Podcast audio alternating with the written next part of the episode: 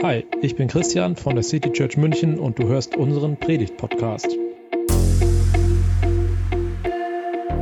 So, wir sind jetzt schon am Ende der Predigtserie oder Themenreihe Crazy Gottes Herzschlag. Und heute ist das letzte Thema It's not about the money. In der Bibel ist Geld tatsächlich ein Thema, das immer wieder vorkommt. Und auch Jesus spricht zum Beispiel öfter über Geld, als dass er über den Himmel spricht. Aber so viel habe ich ja mit dem Titel schon verraten. Es geht eigentlich gar nicht ums Geld an sich. Denn der Umgang mit Geld ist eigentlich ein Indikator dafür, wie du dein Leben lebst. Und in deinem Umgang mit Geld kannst du in deinem, deinem Leben auch eine neue Richtung geben. Und das ist es, wozu Gott dich ermutigen möchte und was ich heute versuchen möchte aufzuzeigen. Also, es geht heute nicht darum, dass du mehr Geld spenden sollst oder was du mit deinem Geld machst, sondern darum, wie dein Leben läuft. It's not about the money. An deinem Umgang mit Geld wird deutlich, wer die Kontrolle über dein Leben hat. Lass mich dafür mal kurz einen Gedanken aufbauen. Jedes Leben hat ein Ziel. Auch dein Leben hat ein Ziel. Und diesem Ziel wird dein ganzes Leben dienen. Die große Frage ist aber, was ist denn das Ziel? Was will ich denn in meinem Leben erreichen? Was will ich im Rückblick auf mein Leben sehen? Unsere Gesellschaft, die hat einen ganz klaren Sog in eine Richtung. Und wenn du dich nicht bewusst für ein Ziel entscheidest, dann wird dich der, dieser Sog in folgende Richtung ziehen. Ansammeln, konsumieren, optimieren und letztendlich ein Haus voller Zeug. Aber würde irgendjemand dieses Ziel bewusst wählen? Würdest du sagen, das ist es, was ich in meinem Leben erreichen will? Das Ziel unseres Lebens legt fest, wie unser Leben aussieht. Denn alle Bereiche deines Lebens werden letztendlich diesem Ziel dienen. Und ein Teil ist eben auch das Geld. An unserem Geld wird deutlich, was das Ziel unseres Lebens ist. Und wenn du die Frage nach dem Ziel für dein Leben nicht beantwortest, dann wird dein Geld immer dem Ziel dienen, das unsere Gesellschaft vorgibt. Aber wenn du diese große Frage beantwortest, dann wird auch das Geld der Antwort folgen. Denn Geld ist ein Mittel zum Zweck, ein Mittel, um das Ziel zu erreichen. Ich möchte euch mit hineinnehmen in eine Geschichte, die Jesus erzählt. Und das ist eine von diesen Geschichten, wo man denkt, das kann der doch nicht wirklich gesagt haben. Aber ihr könnt es nachlesen im Lukasevangelium, Kapitel 16. Oder ihr könnt es hier auch mitlesen. Dann sagte Jesus zu den Jüngern, ein reicher Mann hatte einen Verwalter. Den beschuldigte man, das ihm anvertraute Vermögen zu verschleudern. Deshalb rief der Mann den Verwalter zu sich und sagte zu ihm, was muss ich über dich hören? Leg deine Abrechnung vor, du kannst nicht länger mein Verwalter sein. Da überlegte der Verwalter, was soll ich nur tun? Mein Herr entzieht mir die Verwaltung. Für schwere Arbeit bin ich nicht geeignet und ich schäme mich betteln zu gehen aber weiß ich, was ich tun muss, damit mich die Leute in ihre Häuser aufnehmen, dann, wenn ich als Verwalter abgesetzt bin. Und er rief alle einzeln zu sich, die bei seinen Herren Schulden hatten. Er fragte den ersten, wie viel schuldest du meinem Herrn? Der antwortete, 100 Fässer Olivenöl. Da sagte der Verwalter zu ihm, hier ist dein Schuldschein, setz dich hin und schreib schnell 50. Dann fragte er einen anderen, und du, wie viel bist du schuldig? Er antwortete, 100 Sack Weizen. Der Verwalter sagte, hier ist dein Schuldschein, schreib 80. Der Herr lobte den betrügerischen Verwalter, weil er so schlau gehandelt hatte. Die Kinder dieser Welt sind schlauer im Umgang mit ihren Mitmenschen als die Kinder des Lichts. Ich sage euch, nutzt das Geld, an dem so viel Unrecht haftet, um euch Freunde zu machen. Dann werdet ihr in die ewigen Wohnungen aufgenommen, wenn diese Welt zu Ende geht. Krasse Geschichte, oder? Kann Jesus wirklich so einen untreuen Verwalter loben? Kann er ausgerechnet ihn als Vorbild hinstellen? Das passt doch so gar nicht zu Jesus, oder? Mir selbst ist tatsächlich erst am Freitag ein Licht aufgegangen, nachdem ich jahrelang schon immer wieder mal über diese Geschichte gestolpert bin und sie als verstehe ich nicht abgelegt habe. In der Bibel gibt es in den Geschichten, die Jesus erzählt, eine ganz typische Erzählweise. Die Rollen in seinen Geschichten sind fast immer ähnlich besetzt. Es gibt einen Herrn, der steht für Gott. Dann gibt es Untergebene, Diener, Angestellte oder Kinder, die stehen für uns Menschen. So zum Beispiel in dem Gleichnis vom verlorenen Sohn, wo es den Vater gibt, der für Gott steht, und die Söhne, die für uns Menschen stehen. Oder das Gleichnis von den anvertrauten Talenten, wo Gott uns Gaben anvertraut, aus denen wir was machen sollen. Oder auch das Gleichnis vom Weinbergsbesitzer. Ich habe diese Rollenverteilung immer auch für dieses Gleichnis angenommen. Aber dann ist es wirklich eigenartig. Dann kann es wirklich nicht stimmen. Wenn ich untreu mit dem bin, was Gott mir anvertraut, bin ich dann zu loben? Der Schlüssel war für mich folgender Vers, der ein paar Sätze später steht. Kein Diener kann gleichzeitig zwei Herren dienen. Entweder wird er den einen hassen und den anderen lieben, oder ihr werdet dem einen treu sein und den anderen verachten. Ihr könnt nicht gleichzeitig Gott und dem Geld dienen. Es gibt also zwei Herren, denen wir dienen können, nur eben nicht gleichzeitig. Der Verwalter hat einem Herrn gedient. Und ich glaube, bei diesem Herrn ging es um das Geld. Sein Job war es, aus dem Geld, das ihm anvertraut ist, so viel Gewinn wie möglich zu machen. Aber der Verwalter scheint irgendwie das Gefühl gehabt zu haben, dass es das nicht sein kann. Geld kann nicht den Zweck haben, sich immer weiter zu vermehren. Besitz kann nicht einzig dazu da sein, immer mehr zu werden. Und so war er dann mit dem Geld, mit dem Besitz mit dem Geld untreu. Er hat damit andere Sachen gemacht, nicht die, die sich das Geld vorgestellt hat. Er hat es ausgegeben. Wofür, das wird hier gar nicht näher erläutert. Aber als klar wird, dem Geld, diesem Besitz wird er nicht mehr länger dienen, da tut er etwas. Er schaut, wo sind denn Menschen, die unter meinem alten Herrn leiden? Wo sind Menschen, die darunter leiden, in Schulden geraten zu sein? Und auf die geht er zu. Wie hoch sind deine Schulden? Dann streich die Hälfte davon. Noch verfüge ich über das Geld meines alten Herrn. Der Mann setzt also das, worüber er noch kurz verfügen kann, ein, um anderen Menschen zu helfen. Er steckt nicht noch so viel, wie er kann, in die eigene Tasche, sondern er baut Beziehungen mit den Mitteln, die ihm zur Verfügung stehen. Jesus lobt diesen Mann. Er lobt ihn, weil er mit dem Geld Freunde macht. Was machst du mit dem Geld, das dir zur Verfügung steht? Kaufst du Sachen für dich oder setzt du es ein, um Freunde zu gewinnen? Also es geht nicht darum, die falsche Freunde zu kaufen, sondern um eine Großzügigkeit, die den anderen im Blick hat. Von einem amerikanischen Pastor, Andy Stanley, habe ich folgende Gedanken. Turn stuff into stories. Also sammle Geschichten anstatt von Sachen. Und hier komme ich nochmal auf das Ziel deines Lebens zurück. Stell dir vor, an deinem Grab stehen die Leute und dort wird niemand sagen, oh, der hatte so ein tolles Auto. Oder sie hat sich so ein tolles Haus gebaut. Oh, die hat so tolle Sachen besessen. Ich persönlich erinnere mich ganz besonders an einen Leichenschmaus. Ich weiß nicht, kennt man das Wort hier? Bei uns im Sauerland ist das relativ normal. Leichenschmaus, die Feier nach der Beerdigung. Also bei dieser Feier nach der Beerdigung eines Mannes aus der Gemeinde, er ist mit ungefähr 60 Jahren ziemlich plötzlich gestorben. Ähm, in der Gemeinde, in der ich aufgewachsen bin, da wurden Geschichten erzählt. Geschichten, die Freunde miteinander erlebt haben. Da wurde nicht einen einzigen Moment von Besitz gesprochen. Das interessiert am Ende einfach keinen mehr, außer die, die dann als Hinterbliebene darüber in Streit geraten. Also sammle mit dem, was dir anvertraut ist, keine Reichtümer, sondern Geschichten.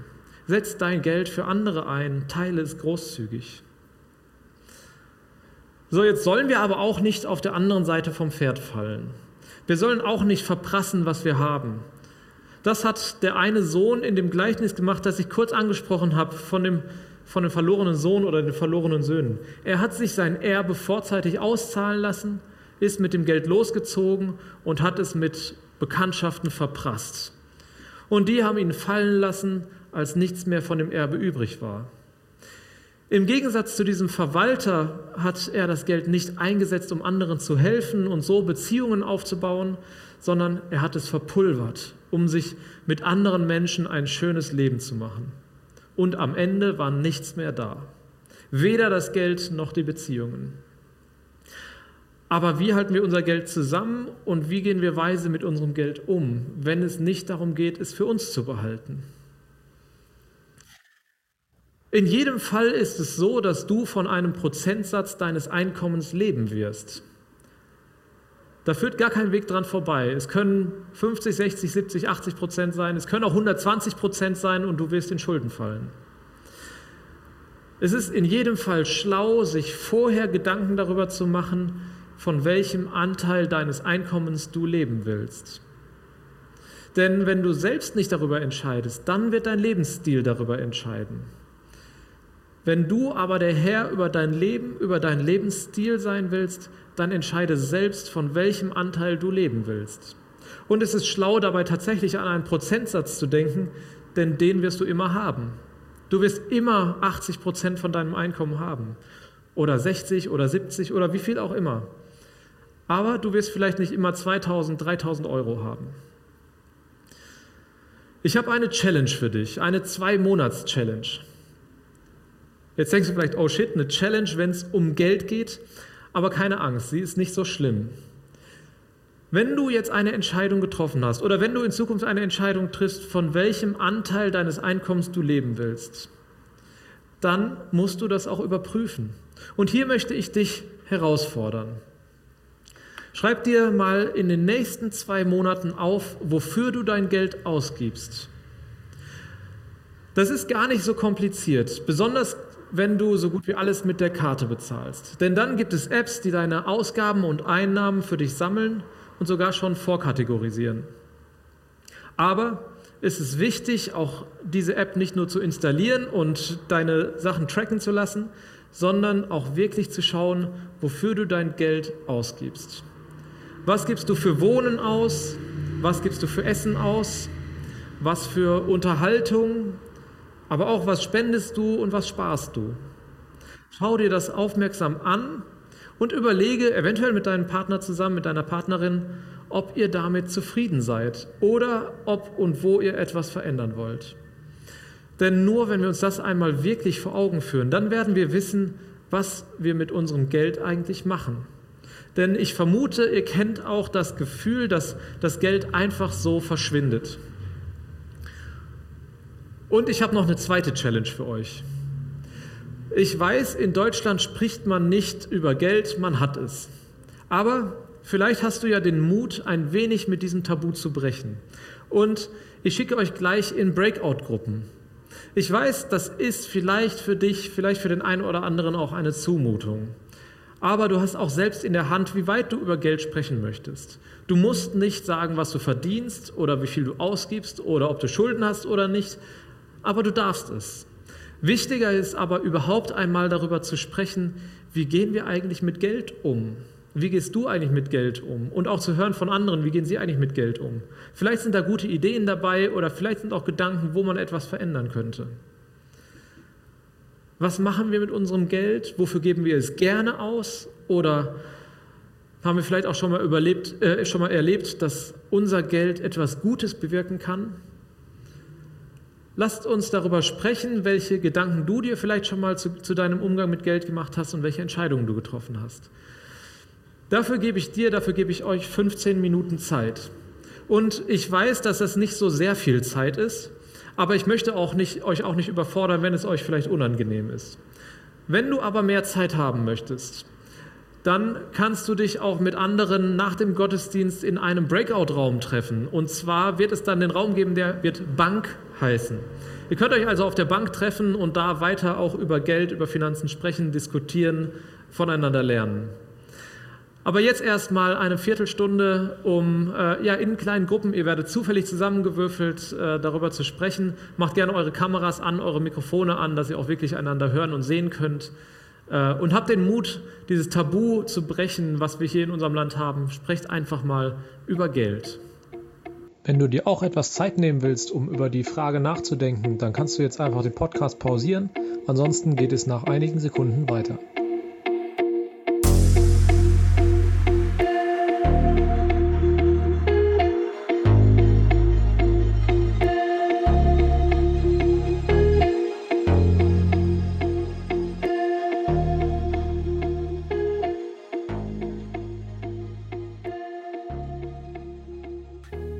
Ja, herzlich willkommen zurück. Wie wir mit Geld umgehen, das spricht Bände darüber, wer wir sind und zu wem wir gehören. Wenn du ein Christ bist, dann vertraust du Gott, was deine Ewigkeit angeht. Dann vertraust du ihm im Gebet wahrscheinlich deine Gesundheit an. Wenn du Kinder hast, deine Kinder. Alles, was dir wichtig ist, vertraust du Gott an. Warum solltest du ihm da nicht vertrauen, was dein Geld angeht? Tatsächlich scheint das der ultimative Test zu sein, wie sehr du Gott vertraust. Jesus sagt, du kannst nicht zwei Herren dienen, Gott und... Ich habe den Vers schon vorgelesen und äh, wenn man ihn noch nicht kennen würde, was würde man erwarten, was, wie der Vers weitergeht? Gott und dem Teufel, Gott und dem König, Gott und irgendwelchen anderen Göttern. Jesus sagt, du kannst nicht zwei Herren dienen, Gott und dem Geld. Der Umgang mit Geld, das scheint unsere größte Herausforderung zu sein. Beim Thema Geld, Gott zu vertrauen, das fällt uns oft am schwersten. Und das war Jesus bewusst. Deswegen hat er so oft darüber gesprochen. Es gibt eine Begebenheit, als ein reicher junger Mann Jesus begegnet und ihn fragt, was ihm eigentlich noch fehlt zum ewigen Leben. Und Jesus sagt ihm, du kennst doch die Gebote. Nicht töten, nicht Ehe brechen, nicht stehlen, nicht lügen, nicht betrügen, deine Eltern ehren und so weiter. Das war die erwartete gängige Antwort. Das ewige Leben bekommst du, indem du dich an Gottes Regeln hältst.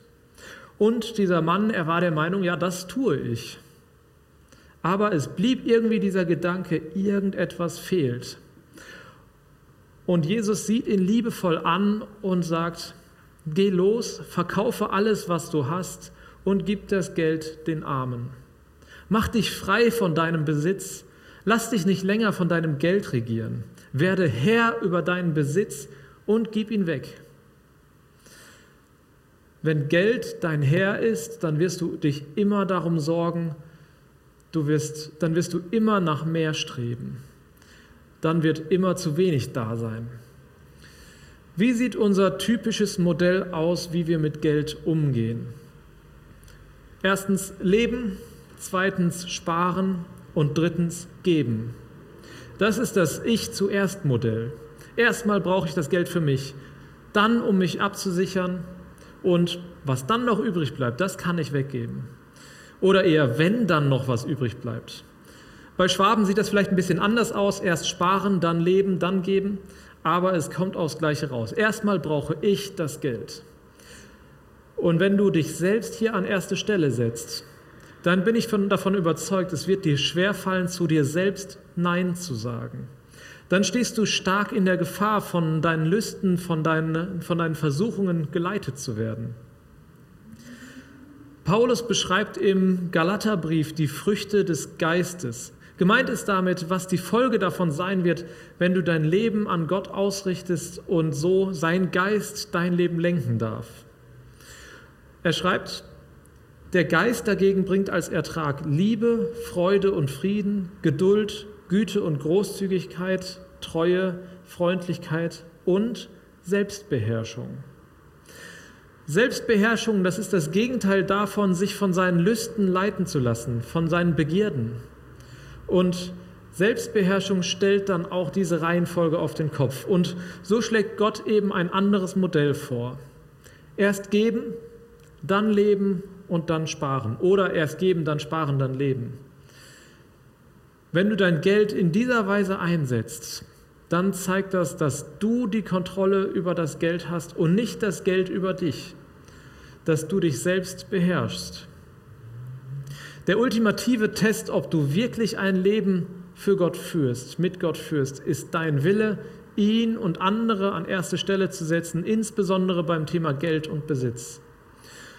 Bist du bereit, erst zu geben und dann, was übrig bleibt, für dich zu nehmen?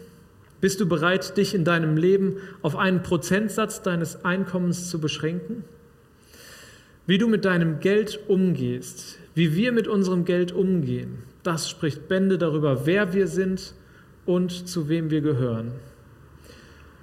Und lass es mich zum Abschluss noch von einem meiner guten Freunde sagen. Die hat etwas, was viel mehr wert ist als Geld. Pappelapapp. Geld regiert die Welt.